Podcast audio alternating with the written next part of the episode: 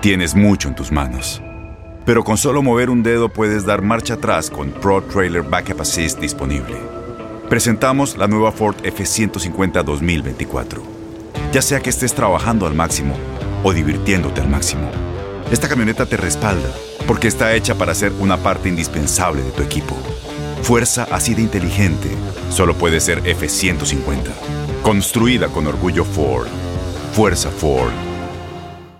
En Buenos Días América conversamos con Pastor Enrique Antillano, agente de seguros de salud, a propósito de que Biden firmó una orden ejecutiva que reabrirá los mercados de salud. Ángel Leal, abogado constitucionalista, nos viene a hablar del impeachment al expresidente Donald Trump.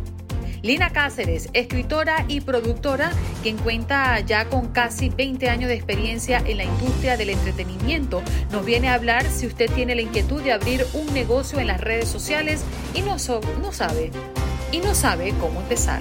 Tenemos en la línea telefónica a Pastor Enrique Antillano, agente de seguros de salud. Muy buenos días, Pastor, ¿cómo te encuentras? Muy buenos días, Andreina. Me encuentro muy bien. Buenos días también para Juan Carlos. Espero que este año 2021 los llene de salud y bendiciones. Amén, muchísimas gracias. Y es que Biden firmó una orden ejecutiva que, que abrirá los mercados de seguros y también a la inscripción eh, a través del también llamado Obamacare del 15 de febrero al 15 de mayo. ¿Cuáles son las personas que se benefician con esta orden, eh, Pastor? Sí, eh, buenas noticias, excelentes noticias para todo el mercado, para todos los que vivimos en este país. Eh, el jueves 28 de enero del 2021 el presidente Biden reabre, reabrió con su firma, ¿verdad? Eh, las inscripciones nuevamente para el mercado de salud desde el 15 de febrero al 15 de mayo.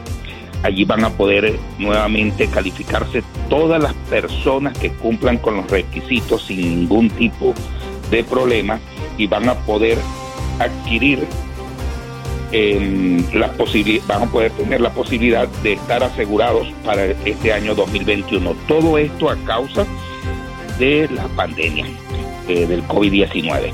Entonces los invitamos a todos, a todos, a que nuevamente puedan hacer su nueva solicitud, inclusive van a poder hacer cambios en sus pólizas existentes, sin ningún tipo de eh, problema.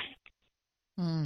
Pastor, eh, vamos a hacer un repaso, si es posible, para las personas que quieren optar por el seguro de, mm, de salud eh, Obamacare. ¿Cuáles son esos requisitos más importantes que podemos resaltarle para que la audiencia lo refresque?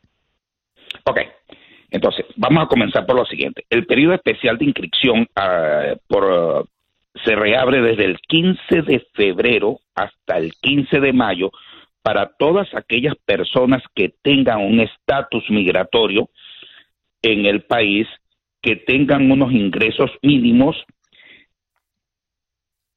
y que puedan cumplir con los requisitos que le exige el mercado de salud. Esos serían los únicos requisitos que tiene que tener los ciudadanos o las personas que quieran participar y, tener cobertura. ¿Y tienes a la mano ese umbral salarial anual que les, les eh, pide como máximo? Eh, el mínimo para que puedan obtener el beneficio de crédito fiscal son 12.540 dólares para una persona. Para dos personas. ¿Anual? Sí, anual, anual. El requisito son 12.540 dólares anual de ingresos para que puedan obtener el beneficio de crédito fiscal para una persona. Para dos personas son 16.800, para tres personas 21.600 y así sucesivamente según el número de personas. Bueno, esto podría generarle una muy buena noticia para los desempleados, ¿no? Sí, eh, todas aquellas personas que por una u otra razón hayan perdido el trabajo a causa de la pandemia, ya eh, reincorporándose a sus labores, tienen la oportunidad nuevamente de calificarse y poder estar enrolados para este periodo que comienza el 15 de febrero hasta el 15 de mayo. A mí me queda una duda aquí, Pastor, porque cuando hablamos de ese mínimo anual para poder optar por el beneficio de seguro de Obamacare, ¿qué toman en cuenta? ¿La declaración del año pasado? Porque las declaraciones del 2020 no se han hecho. No, em, el mercado le hace la pregunta muy concreta. Mm, ¿Cuánto piensa usted que va a ser sus ingresos para este año 2021? Recuerda que hay algo importante que se debe tener siempre presente. Las personas que están optando para un seguro con un crédito fiscal en el 2021 tienen que hacer un estimado, el mejor estimado o aproximado de los ingresos que van a tener para este año 2021. Ya lo del 2020 quedó atrás. Claro, es un estimado y si usted se pasa de ese estimado al final del año 2021, le va a tocar pagar lo que le correspondía, ¿no? Porque definitivamente el beneficio no cala para personas que excedan los 12 mil entonces anual, como usted nos los está comentando. Pastor, muchísimas gracias por estos datos, ¿eh? No, disculpa, eh, eh, hay algo hay algo que tienen que tomar en cuenta siempre. Eh, el mínimo que le exigen son 12.540, pero en cualquier caso, si ellos sus ingresos fueron mayores a 12.540 dólares, el mercado lo que hace es hacer un, un prorrateo de cuánto es que le van a otorgar de crédito fiscal. Eso no le va a impedir seguir teniendo seguro sino que le van a hacer un prorrateo y va a pagar la cantidad que le corresponde si el, si el mercado tiene que otorgarle más crédito fiscal, le otorgará más crédito fiscal. Si tienen que otorgar, otorgarle menos crédito fiscal, le otorgarán menos crédito fiscal. Pero todas las personas están en las posibilidades de obtener su crédito fiscal. Perfecto. Pastor, muchísimas gracias eh, por este dato.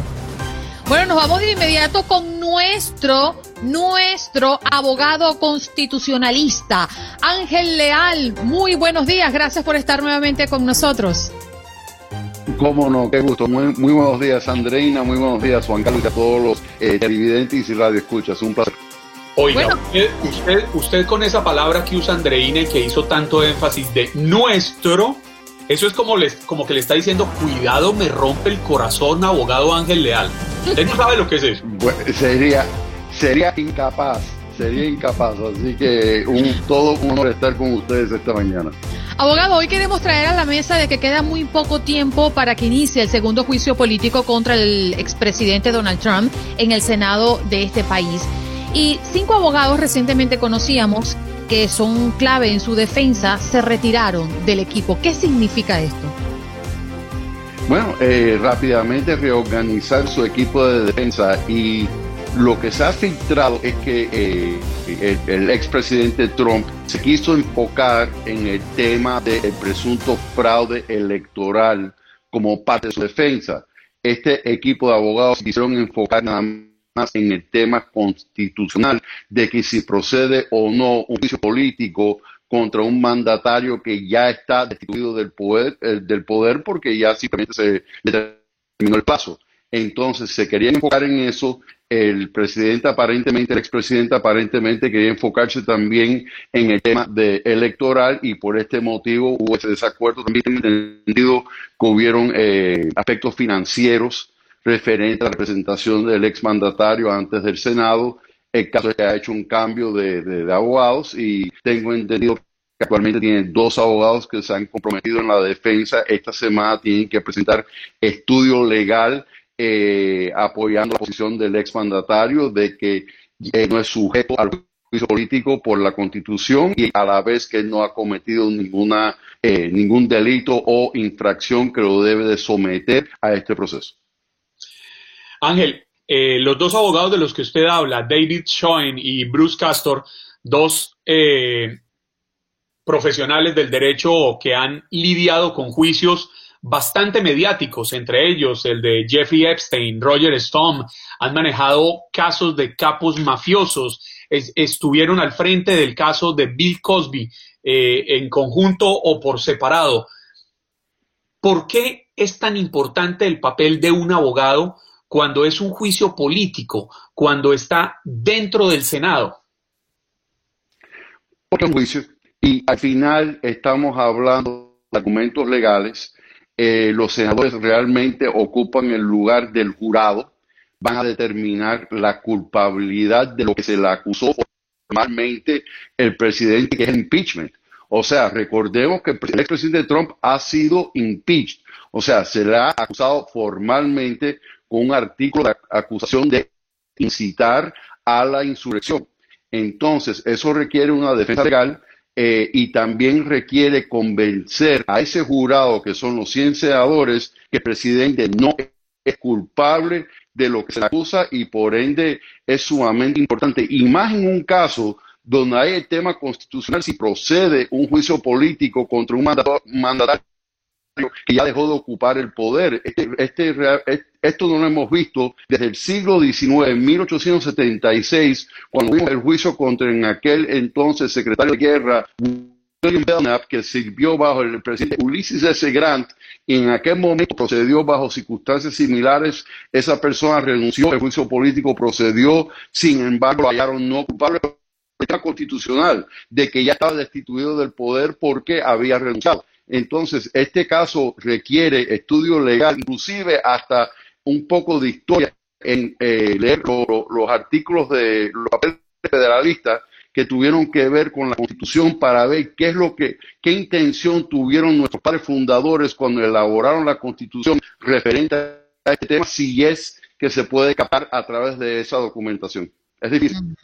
Abogado, parte de las personas que siguen al expresidente Donald Trump, inclusive sus abogados han dicho durante las últimas horas que este impeachment es inconstitucional. ¿En qué pueden basarse para decir esto? Porque eh, hay tres secciones de la Constitución que tienen que ver con este tema.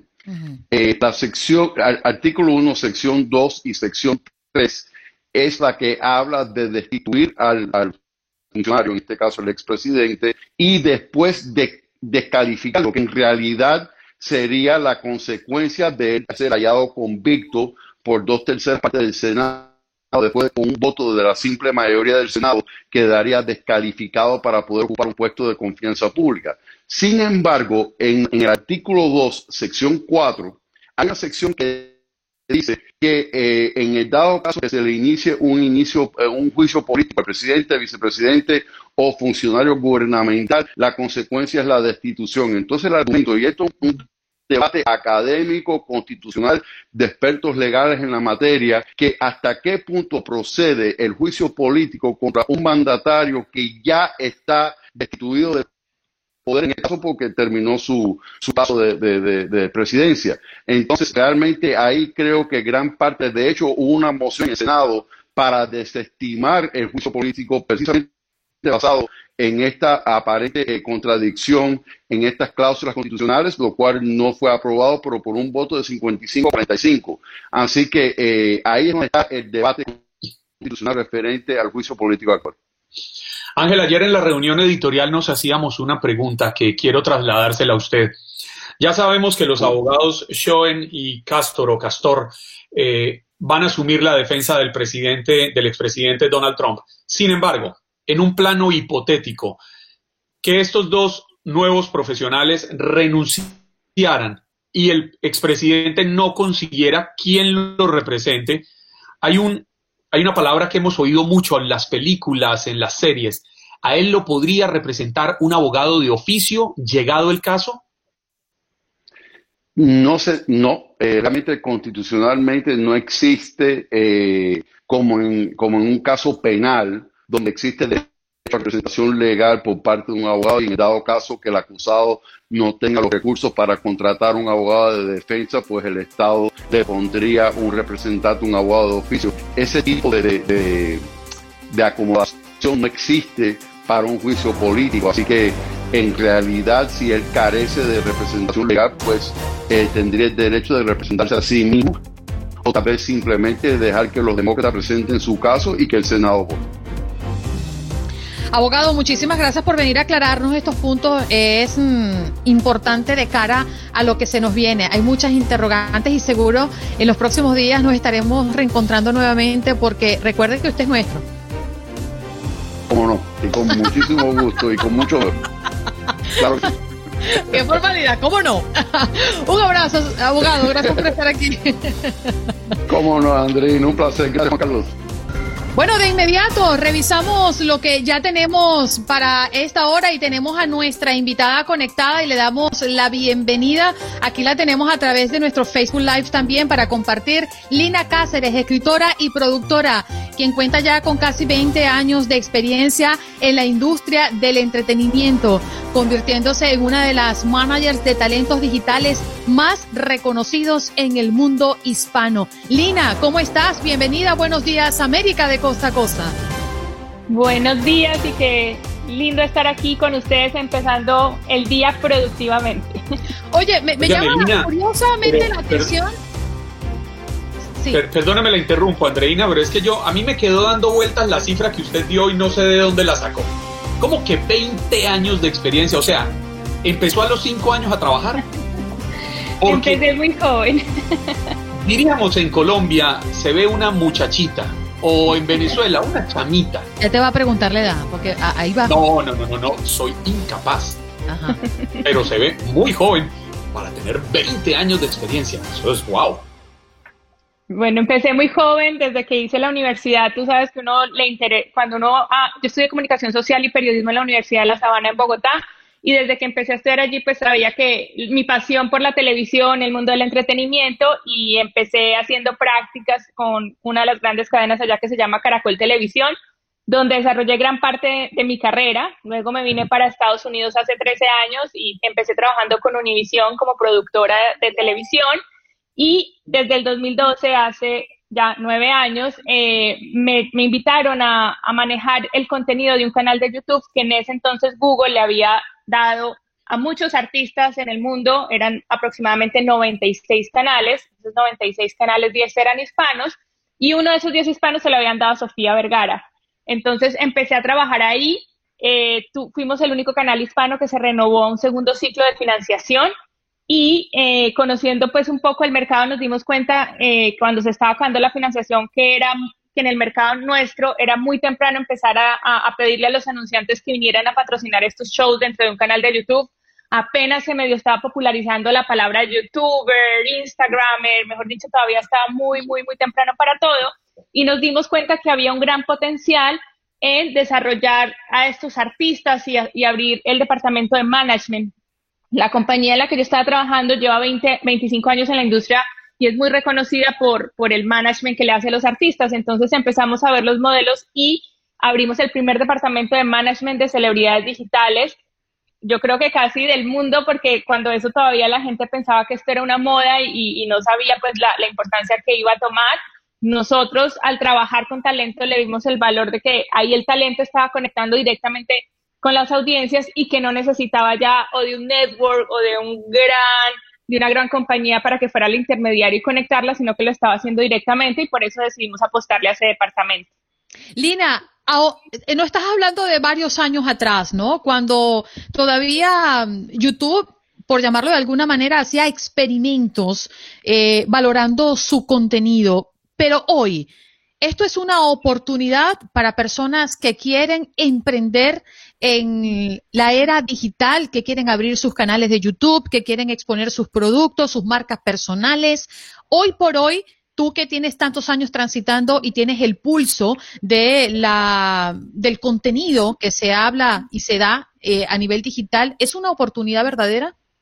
Es una gran oportunidad. O sea, hoy las redes sociales son una vitrina al mundo. Existen 3.8 billones de usuarios, es decir, casi el 50% de la población mundial está conectada en Internet. Entonces, si tú tienes un talento, si tú tienes un producto, si tú tienes un servicio, tienes una ventana al mundo para crear tu negocio y, no necesitas tener eh, los grandes presupuestos o ser la gran personalidad. Tenemos ejemplos, digamos, yo lo descubrí por todos estos jovencitos con los que he trabajado y he venido creciendo que tenían 16 y 17 años. Eh, pero hoy vemos ejemplos, en el último año YouTube se ha encargado de visibilizar a, una persona como Doña Ángela, que es una persona que vive en el campo de México y sacó su canal que se llama El Rancho a tu Cocina y ya, ya, va a llegar a 3 millones de suscriptores si no los pasó ya y fue seleccionada como una de las 100 mujeres más poderosas de México por la revista Forbes el año pasado. Eh, ese mismo efecto lo vemos en Colombia con, un, con Doña Nubia y sus hijos, en Ecuador con Nancy Rizol. Entonces, eh, lo bonito de YouTube es que encuentres que hay oportunidad para todos. La persona que entiende el valor que tienen las redes sociales y que las puede usar como herramienta para mostrarse al mundo, eh, definitivamente tiene un caso de éxito. Y tampoco hay edad, porque aquí en Estados Unidos tenemos a Ryan Toys Review, un niño de 8 años, que lleva desde el 2017 siendo el joven más rico del mundo, eh, el niño más rico del mundo, con una, con una, con unos ingresos anuales de 26 millones de dólares. Entonces, tiene varios canales en YouTube. Ajá, entonces eh, tú empiezas por uno y te empiezas a expandir cuando ya vas encontrando tus nichos y vas. Esto es una, esto es una mm, herramienta para conocer las audiencias y, saber cómo llegarle a cada cual y por eso vas estableciendo eh, las redes sociales en las que debes estar, cuántos canales debes tener, pero lo importante es que empiecen con uno. Lina, pero yo le voy a hacer una pregunta que me la hago yo y seguramente se la hacen muchísimas personas, porque todos queremos encontrar dónde radica el secreto para posicionarse en redes sociales. A veces uno imagina que hay personalidades que son fáciles de vender, es decir, usted arrancó con un proyecto de Sofía Vergara en este mundo, pero es que es Sofía Vergara. O sea, ¿quién no quiere seguir a Sofía Vergara? Pero entonces, cuando uno le dicen, ¿y Juan Carlos Aguiar? Pues es que a Juan Carlos Aguiar no lo quieren seguir como siguen a Sofía Vergara. ¿Cuál es el secreto para posicionarse en redes sociales? Mira, que tú tengas, que tú te apropies de esa unicidad que tienes como ser humano. Todos tenemos un talento único. Hoy estamos hablando mucho de las marcas con propósito, ese propósito que tú tienes que te diferencia a cualquier mundo veníamos de un mundo donde nos ponían a todos igualitos, donde todos teníamos diferentes estructuras, pero nos, dividían en grupos y todos nos teníamos que comportar, comportar de una manera o, tener ciertas aspiraciones. Hoy en día está enfocado en cuál es tu propósito, que es eso único que te hace a ti diferente de los demás. Y número dos, la constancia, eh, el estar semana a semana publicando ese contenido, ese proyecto al que tú le estás apostando, son las claves más grandes para, para poder prevalecer. Y sí, yo empecé con la compañía de Sofía Vergara, pero después empecé a trabajar con jovencitos como Sebas Villalobos, como Calle Puche, que te digo, tenían 16, 17 años, hijos de madre soltera, hijos, eh, ¿me entiendes? No, no, nadie los conocía y hoy son nombres súper poderosos a nivel global, están en series de Disney, en Nickelodeon, en las alfombras de los Latin Grammy, en las portadas de las revistas, y todo esto se ha construido gracias a la gran relación y a ese impacto que generan en sus redes sociales, que ya se ha, convertido en algo multiplataforma y ha traspasado a las, plataformas tradicionales también. Lina, pero fíjate que afianzándome bastante en la pregunta de, de Juan Carlos, eh, sí, las grandes figuras que se trasladan a estos espacios digitales obviamente van a arrastrar mucha audiencia porque ya es conocido. Pero ¿cómo hace para iniciarse eh, una persona que nadie la conoce, que quizás su talento nunca lo ha compartido y puede ser muy bueno o puede ser muy malo? Porque yo he visto también canales que tú dices, oh my God, ¿cómo es que millones de personas persiguen esto y quieren ver esto? Eh, ¿Cuál es la clave? Yo, yo, yo quiero saber ¿Qué pasa allí? ¿Cuál es el fenómeno? Mira, yo siento que lo que te digo, los chicos que yo represento estaban en sus casas, nadie los conocía y se hicieron famosos desde sus cuartos y hoy han construido carreras globales y eso lo veo como ejemplo. Obviamente a las plataformas ser una democratización de los medios, pues da cabida a todos, todo el mundo tiene derecho y no la mayoría de gente entiende que cuando a mayor libertad, mayor responsabilidad. Entonces, sí, vas a encontrarte un mundo de personajes virales que a veces no hacen el contenido eh, con un valor eh, o con un conocimiento o con un, nosotros lo llamamos brand safe y, y ves cosas que obviamente llaman mucho la atención porque la grosería, la cosa, pues eso llama la atención, pero son momentos que llegan a un corto plazo. O sea, si nosotros nos ponemos a ver personajes virales como Colibrí y como Peter Languila, como Ganga Style, fueron personajes de un momento y, y, se fue porque pues eh, eso no trasciende. Y a la persona que dice, oye, oye, yo quiero prender mi cámara y yo, y yo quiero salir adelante, pues lo que te digo, inspirarse en estos ejemplos como Doña Ángela, inspirarse en ejemplos como Sebastián Villalobos, inspirarse en ejemplos como una Victoria Volkova que hizo contó todo su, su transformación de, de, género a través de un canal de YouTube y hoy es una de las principales eh, voceras de la comunidad LGTB en Latinoamérica eh, eh, y en el mercado hispano. Y lo que necesitas, yo siempre, nosotros desarrollamos un algoritmo porque tú sabes que en las redes sociales todo, todo, toda esa base de algoritmos, el algoritmo de Instagram, el algoritmo de YouTube. Y eh, cuando yo empecé a escribir el libro, dije, bueno, ¿qué va más allá de esos algoritmos de que nos pase el momento? Porque los algoritmos nos vuelven locos, cambian cada seis meses y hoy es video, mañana es live. Y ahora en estos tiempos creo que cambia más de dos veces al año. es, es terrible, ¿no? Cada dos meses. Entonces nosotros hablamos de un, de un, algoritmo que se llama único y es de U de, ser único, de cuál es esa marca personal, esa misión, ese propósito que te hace diferente. La N que tengas visión de negocios, que, que digas, bueno, esto es a largo plazo y hagas una proyección de qué necesitas, porque mucha gente, hoy, hoy en día si queremos entrar a las redes sociales, nosotros tenemos que entender que prima eh, la experiencia del usuario, o sea, del consumidor. Entonces hay que llevarles contenidos de calidad. Entonces voy a necesitar comprar una cámara, voy a necesitar edición, todo eso que lo tengas en un plan de negocios para que sea a largo plazo. La idea de innovación es que diferente de lo que ya hay, puedo traer. Yo siempre digo hay que ser una voz de las plataformas, sino un eco. Todo el mundo empieza y quiere hacer los retos que está haciendo todo el mundo, todo lo que está haciendo todo el mundo, porque eso es lo que funciona, pero no trae una propuesta innovadora que es lo que te va a diferenciar del resto eh, la sede de comunidad en el mundo digital, si tú no construyes una comunidad, jamás vas a poder hacer negocios y la comunidad se construye en, doble vía. Tienes que estar escuchando a esa audiencia, qué es lo que le gusta, eh, qué es lo que te celebra, tienes que darles elementos, digamos, todos los grandes youtubers o las grandes celebridades digitales, sus comunidades tienen nombre, tienen colores, es, tal cual como sembrar una comunidad que te ayuda después a hacer esos resultados disruptivos que quieres.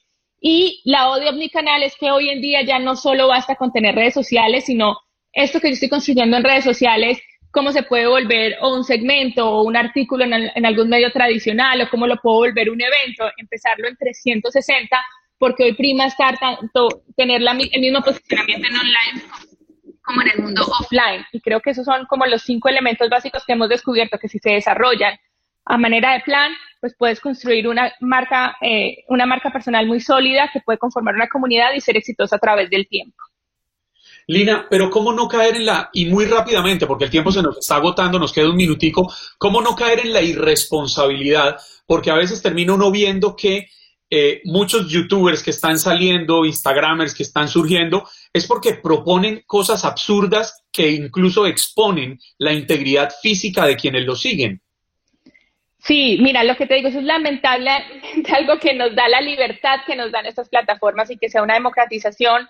La buena noticia es que en el tiempo que yo he visto todo eso, son personalidades que sí tienen un boom y que, que pesar que tengan ese boom, pero es un boom muy corto, o sea, no logran trascender. Es, eh, o sea, un, un, ciclo de vida de un creador de contenido que no viene con una propuesta sólida, que no, no tiene algo bien formado, no dura más de dos o tres años.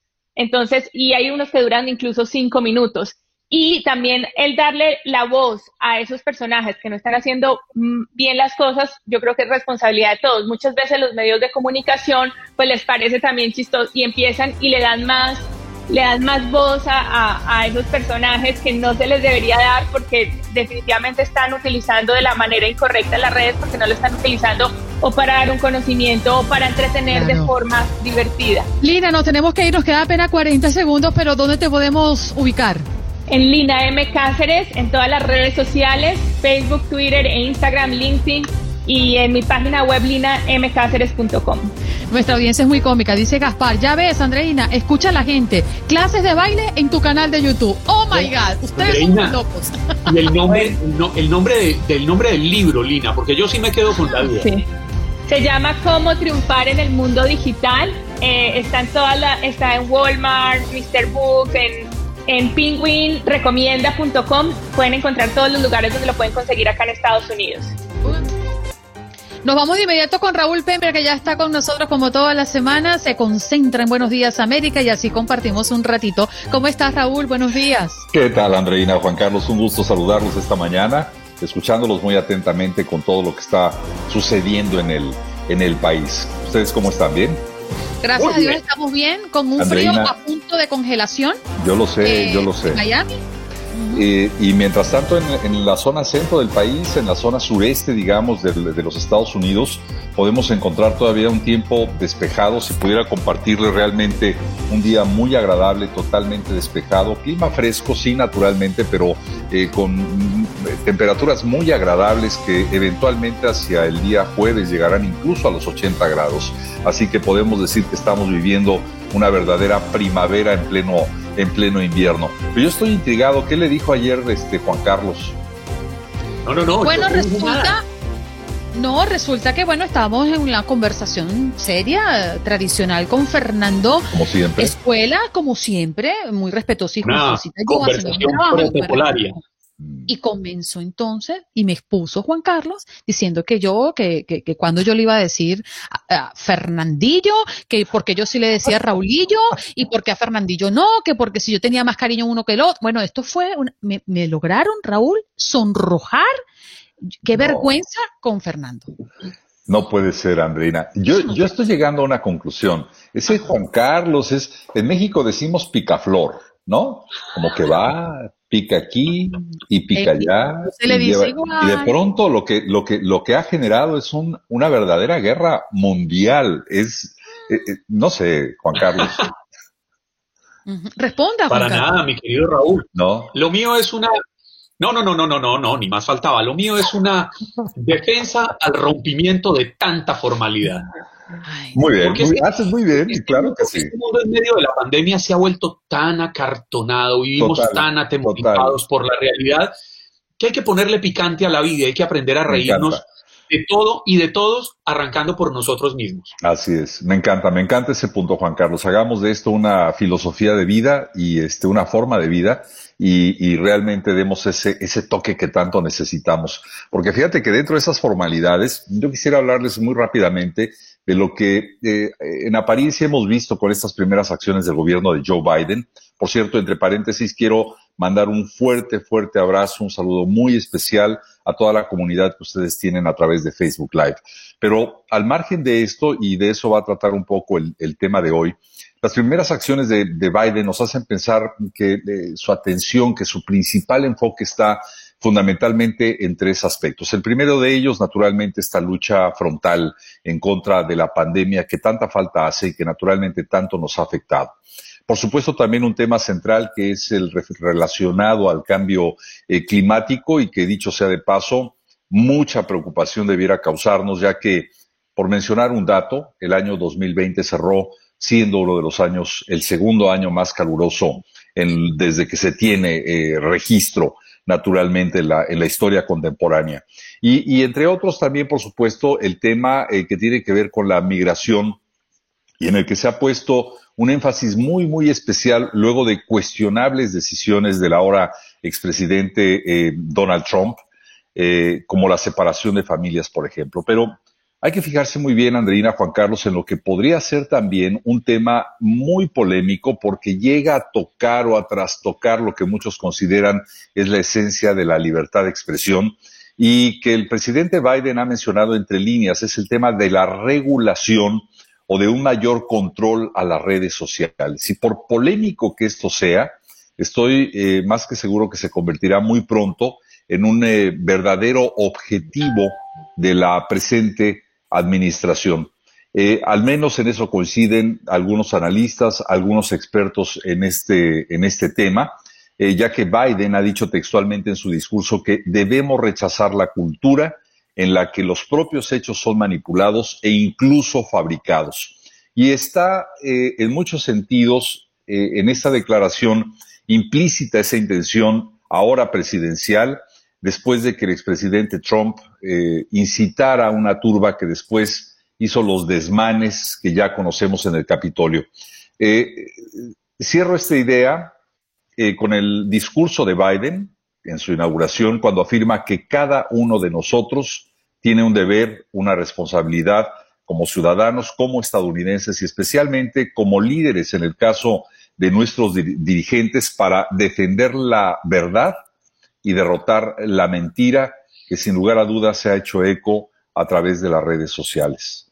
Es eh, mi punto de vista y creo que ese será un tema ineludible de este y de muchos otros gobiernos que ya exploran esta necesidad de no dejar en manos de empresas la decisión final de la libertad de expresión.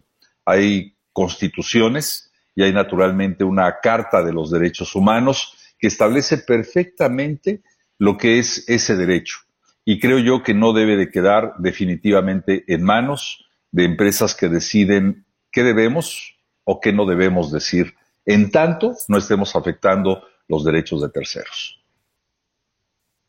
Andreina, o me lanzo yo. Láncese, estoy esperando que se hable. Raúl, Conocíamos los nombres de los dos abogados que ahora representarán al, al presidente, al expresidente Donald Trump, David Schoen y Bruce Castor o Castor. ¿Cómo lo pronunciaría usted? Mm, Castor, tal vez. Castor. Bueno, son dos abogados bastante conocidos, pero que han manejado juicios bastante polémicos, pero especialmente bastante mediáticos. Ellos han manejado los juicios de Bill Cosby, de Jeffrey Epstein, de Roger Stone, de varios capos mafiosos. ¿Podría esto ser el augurio de que vendría un juicio bastante mediático al presidente, al expresidente, independiente de que se realice al interior del Senado? ¿Podríamos terminar esto viéndolo en un show mediático más que un juicio político? Bueno, eh, Juan Carlos, no podemos olvidar que el, aunque sea expresidente, la esencia de Donald Trump ha sido precisamente vivir en medio de esta polémica, en medio mm, de este espectáculo mediático, eh, como lo ha sido a lo largo de su vida. Y naturalmente no podríamos pretender otra cosa si esto llegara naturalmente, como tú lo señalas, al juicio, que ese es el primer paso en los que hay que estar muy conscientes. Yo en lo personal pienso a veces que eh, esta posibilidad de llevarlo a un eh, segundo juicio de impeachment eh, o proceso de impeachment va a ser sumamente complicado para lograr los votos necesarios en el Senado. Sin embargo, de ser así, no tengo ninguna duda que teniendo el capital político, el nivel de asesoría y la esencia mediática, logrará ser un nuevo espectáculo que, ojo, en mucho nos va a distraer de los verdaderos temas nacionales, es decir, nos vamos a, dejar llevar por este eh, show eh, que implica no solamente el enjuiciar por segunda vez a un expresidente de los Estados Unidos ahora, sino también para bloquear sus posibilidades para poderse eh, lanzar como candidato más adelante. siento yo que lo va a aprovechar muy bien en ese sentido. Juan Carlos, y ojalá que eso no nos desvíe de lo verdaderamente importante que es hoy en día, repito, estos tres temas fundamentales que tienen que ver con la pandemia, con la inmigración y naturalmente con la recuperación económica de este país. Óigame, Raúl, yo le, yo, yo, yo le quiero hacer, perdón, Andreina, una pregunta muy personal. A ver si Andreina me acompaña en esto. ¿Usted qué tal es para el canto? Uy. Se lo pregunto porque Andreina es muy buena. Ni en la regadera, sí lo creo, ¿eh? Bueno, Andreina es muy buena cantando. Y yo quiero pedirles a ustedes dos que me acompañen a cantar, porque tenemos una persona muy especial que está cumpliendo años. Emanuel, ruédeme por favor las mañanitas y que nuestra invitada entre. María todo, muy bien. Ave María. Doña Olga de Cancún está cumpliendo años. ¿Cómo están, chicos? Ay, gracias. Otro añito más de vida. Eso, muy bien. ¿Quién, quién, quién, quién le canta? Raúl, Raúl, que dicen que tiene esa voz de, de galán de televisión. Yo, yo puedo escoger, yo puedo escoger, yo soy la cumpleañera. A ver. Ok, y Raúl, porque con esa voz sería un desperdicio. no tener la oportunidad de que me cante aunque sea un pedacito, Raúl. Olga, yo soy un castrato, como dicen en el canto, en el bel canto. yo sirvo para hablar, pero no para cantar. Pero con mucho gusto, ya sabes que te deseo el mejor de los días. Así que, happy birthday to you, happy birthday to you. Uy, ahí lo tiene, se le lanzó, mi querida Olga. Muchas gracias. Algo es algo, ¿sí o no? Pero por supuesto, un muy feliz cumpleaños, que Dios la bendiga, la llene de felicidad, la llene de todas las cosas buenas que se merece y que sea esta la oportunidad de agradecerle el esfuerzo que diariamente hace por acompañarnos a Andreina y a mí acá, que estamos delante de esta pequeña pantalla, delante de los micrófonos, pero que mucho de lo que logramos traer al aire para nuestros oyentes es producto de su sacrificio, de su esfuerzo diario y quisiera reconocérselo en el día de su cumpleaños. Gracias, gracias chicos. Y, y, Juan Carlos, muy bonito todo y todo, pero no te voy a decir cuántos cumplo, porque yo sé dónde usted termina. ¿Qué tenía por ahí? Oye, pero qué bonita. Imagínese cuántos tiene y comienza a sacar 20 más 5 más 10. ¿Cuánto tiene? Y al final te saca tu edad. Oye, debo decir que Juan Carlos es un egoísta Y más egoísta es Olga porque nunca nos anunció que ella cumplía años hoy. Me imagino que lo tiene tachado en su calendario a guiar y nos ha dado la sorpresa a todos. Pero Olga, querida amiga y compañera, feliz cumpleaños, happy birthday to you y me uno a las palabras de Juan Carlos. Gracias por el esfuerzo que haces. Tienes poco tiempo en este club mañanero, pero valoramos enormemente tu trabajo y tu esfuerzo. Muchas gracias. Muchas gracias a ustedes, chicos. Cinco meses, Andreina. Voy a cumplir cinco meses ya aquí trabajando con ustedes. Emanuel, en el club Emanuel, que abra el micrófono y le diga algo. Felicidades, Olga. Te mando un fuerte abrazo. ¿Y cuánto nos queda, Manuel? Para que no nos regañe. 35 segundos. gracias, Emma, gracias, chicos. Que la pasen bonito. Un beso, Juan Carlos, todo. Andreina, gracias. Chao. Igualmente para ti, Olga. Feliz día, cariño. Bueno, Feliz día, gracias. igual para ustedes. Pásenla muy bien. Chao. Cantaron ruiseñores, ya viene amaneciendo en Buenos Días América, tu opinión importa. Llámanos, llámanos, llámanos. Teléfono en cabina 1833-867-2346. Llámanos 1833-867-2346. Llámanos. Bueno, tenemos una gran sorpresa en nuestro programa y siendo consecuentes también con nuestros oyentes, con los que dedican tiempo a este espacio y que constantemente nos escuchan, interactúan a través de la línea telefónica, pues hoy le vamos a dar entrada a través de nuestro Facebook Live y para la transmisión de todas nuestras emisoras de manera simultánea a este hombre que con tan solo escucharlo, así como él entra y saluda todos los días, lo van a reconocer. Hola. Hello, hello, hello, hello, hello, Andreina y Juan Carlos, buenos días y a Olga y al el mero mero de la consola, buenos días. Jaime, ¿cómo estás? Oye, mira, ¿qué tienes allá atrás? ¿Estás cargado de camisetas? Esta me la regaló, me la gané en tu programa hace como 20 años. Ah, no es cierto, mentira. firmada por Ramoncito esta, la de Univisión, también me la gané, gracias a ustedes. Esta de TUDN, no sé, déjenme inflar el pecho. Esta es, este es de el programa de Garra Deportiva con Horacio y ahora Quiñones desde Guadalajara. Bueno, esto, esto me lo compré yo porque van a decir, Jaime, todo regalado. Pero miren, esto sirve. Miren. ¿Ah? O sea, esto es un gorro con multifuncional para el frío, pero para protegerse del coronavirus.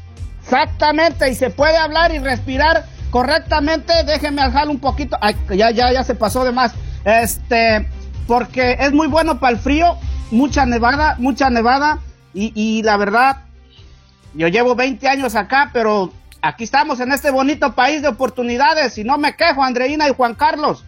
Óigame, Jaime, Ahorita que pusimos el video que usted tan amablemente nos compartió el día de ayer y que de paso queremos extender la invitación a todos nuestros oyentes, háganos llegar sus videos para pasarlos aquí en nuestro programa, para que los escuchen, para que nos cuenten cómo están, para que los vean en el Facebook Live.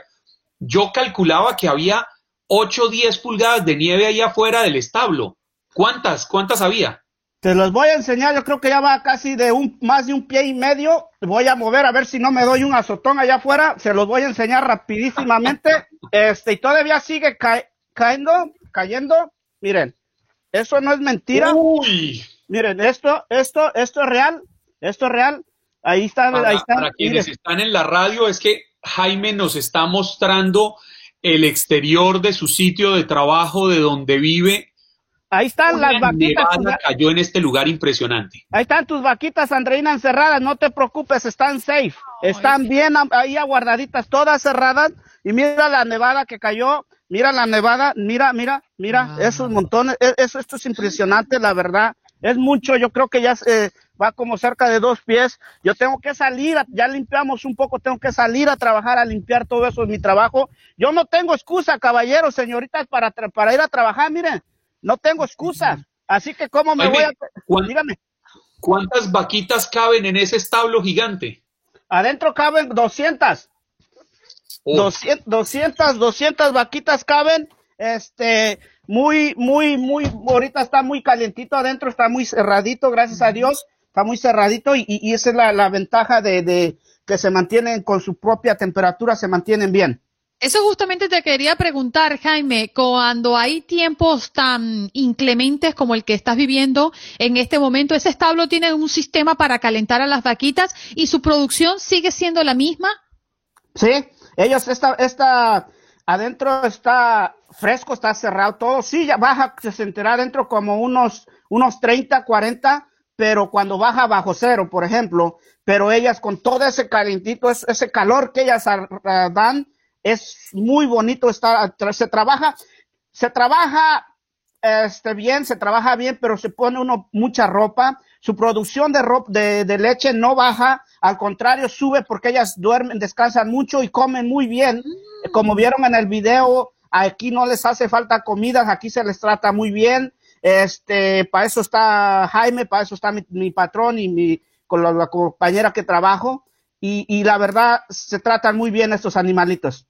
Oye, Jaime, quiero comprometerte. Si en alguna oportunidad tengo para viajar, ¿tú me enseñas a ordeñar?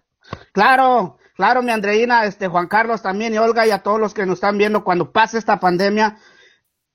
Tú eres bienvenida, tú eres bienvenida, Juan Carlos, el que guste, el que guste aquí. Si yo estoy trabajando en esta bonita finca, con mucho gusto yo te doy un tour, te vas a quedar aquí, te, te, te, te va a encantar, vas a ver, Andreina. Mire, y el patrón no te pone bravo. No, no, eh, fíjate que es, es, un patrón muy buena gente, muy buena gente. Yo, eh, eh, lo que él tiene cuando yo empecé a trabajar, que yo nunca había visto en otras personas, en otros trabajos, cuando me llega una visita, me dice, Jaime, vete, vete, vete con tu visita, deja lo que estás haciendo, yo lo hago y ve, es lo que tiene, es muy amable, pero ahora de la pandemia, de la pandemia, pues estamos, yo casi no salgo, no acepto visitas, quieren venir, pero no, mi Andreina, porque me estoy cuidando yo a mí, mi familia, mi trabajo, a mis patrones. Y, y es buena gente, es muy buena gente, la verdad. Jaime, ¿y allá ordeñan a mano o, o es tecnificado? A máquina. Ok. No, sí, imagínate. No, esto... es fácil, 200 vaquitas aquí a, a, haciéndole fila y la otra diciéndole que hubo, muévale que sigo yo. Hasta mañana, yo creo que acabo en un mes esas 200. Sí, Mira, Jaime, sí, sí. queremos despedirte con el cariño que te has ganado de nuestra audiencia. Quiero leerte algunos mensajes. Dice Franklin Reyes, saludos desde Virginia. Vanessa Macía, a uno tiene que gustarle su trabajo para hacer lo que hace Jaimito. Muchas bendiciones, Jaimito. Saludos Gracias. a su esposa y a sus niños. Paul Gregory, saludos a todos. Andreina, saludos Jaime, saludos. Y por aquí dice, eh, Ramón con un gesto muy, muy mexicano. Jaime, por fin te conocí. Ah, no, no, no, y muchísimas gracias por esos saludos, Andreina y Juan Carlos. Este, ahí en el video, miren, qué buen, qué buena, este, um, la muchacha de, de, bueno, todos los que salen ahí son muy profesionales, pero me gustó mucho la de YouTube, porque yo en Facebook, gracias a ustedes, gracias a esa gente que está allá, me ha conocido, me ha conocido, y yo era muy tímido, yo llevo 20 años escuchando Univisión, y la verdad no me atrevía, no me atrevía, Andreina, y mira, ahora ya nadie me para. ¿Quién iba a pensar que hoy yo hice mi, mi canal de YouTube en Jaime Venegas, ahí donde se los... Uh, Ay, yo no sabía que estabas en YouTube, pero yo ya voy a ir a buscarte. Ahí está, yo ya, me, yo ya te sigo, sigo a, a, ahí los que tienen YouTube, se los recomiendo Jaime Venega y en Facebook me encuentran como Jaime Venega, son bienvenidos y les enseñaré lo, lo poquito que, que, que, que, yo trabajo, que se trabaja muy duro en esto. Y también a los troqueros, a todos los doctores, Andreina, como siempre lo ha dicho, a los doctores, los que andan en, paliando la nieve ahorita, los que andan repartiendo comida, mi corazón está con ustedes porque Jaime lo que siente lo que es, es, trabajar duro, duro, duro de verdad. No le quitamos el puesto a nadie, Andreina y Juan Carlos, nadie. Aquí el que no trabaja es porque no quiere. Mira, Jaime, a ti hay que darte un golpe para que hables y dos para que te calles. Qué bonito tenerte. Además que te has convertido en un personaje dentro de nuestro programa y te agradecemos tanta dedicación porque allí en tus audífonos que ya te los estamos viendo, pues nos escuchas todos los días mientras ah. trabajas. Gracias, Jaime. Gracias a ti, Andreina, Juan Carlos, mis besos y a Mapuches y a Ol... años. Feliz cumpleaños. Bueno. Un abrazo, feliz cumpleaños para no, ti, Olga. Un abrazo. Adiós. Bien. Gracias por escuchar el podcast de Buenos Días América. Recordándote que en las redes sociales puedes conseguirnos en Facebook como Buenos Días AM, en Instagram Buenos Días América AM y este nuestro podcast, todos los días, un podcast nuevo. Boost Mobile tiene una gran oferta para que aproveches tu reembolso de impuestos al máximo y te mantengas conectado. Al cambiarte a Boost, recibe un 50% de descuento en tu primer mes de datos ilimitados. O, con un plan ilimitado de 40 dólares, llévate un Samsung Galaxy A15 5G por $39.99. Obtén los mejores teléfonos en las redes 5G más grandes del país. Con Boost Mobile, cambiarse es fácil. Solo visita boostmobile.com. Boost Mobile, sin miedo al éxito. Para clientes nuevos y solamente en línea, requiere AroPay. 50% de descuento en el primer mes requiere un plan de 25 dólares al mes. Aplican otras restricciones. Visita boostmobile.com para detalles.